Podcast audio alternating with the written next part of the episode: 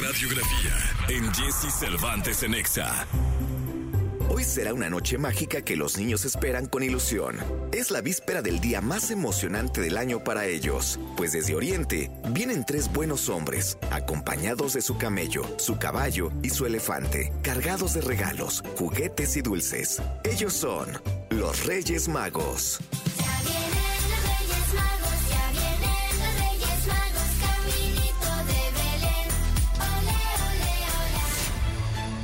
Cuenta la historia que los Reyes Magos, Melchor, Gaspar y Baltasar, viajaron desde el lejano oriente para Jerusalén, guiados por una estrella, para adorar y presentarle regalos al recién nacido, el Niño Dios. Los regalos que llevaron los Reyes Magos al Niño Jesús fueron incienso como señal de divinidad, mirra como símbolo de humanidad y oro por ser considerado un rey.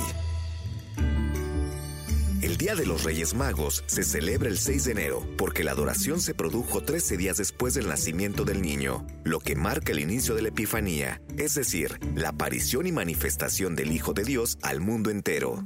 Cuenta la leyenda que existió un cuarto rey mago, Artaban, que llevaba consigo piedras preciosas por ofrendar al niño Dios, pero no llegó a tiempo a su destino porque se entretuvo ayudando a un hombre que había sido asaltado.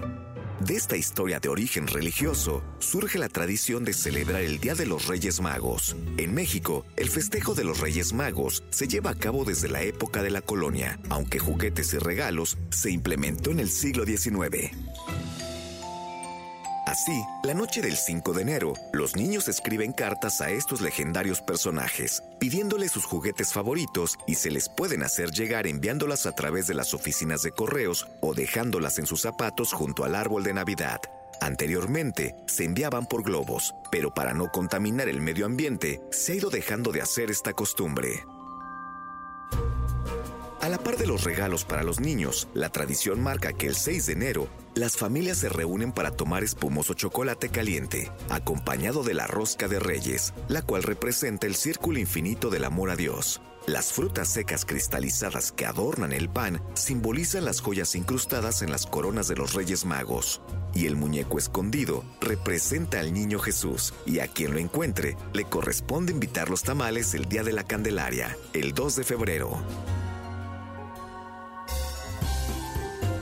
Niños, escriban sus cartas, lustren sus zapatos, duerman temprano y esperen la llegada de los regalos de los Reyes Magos, que son los más felices por poder cumplir sus sueños.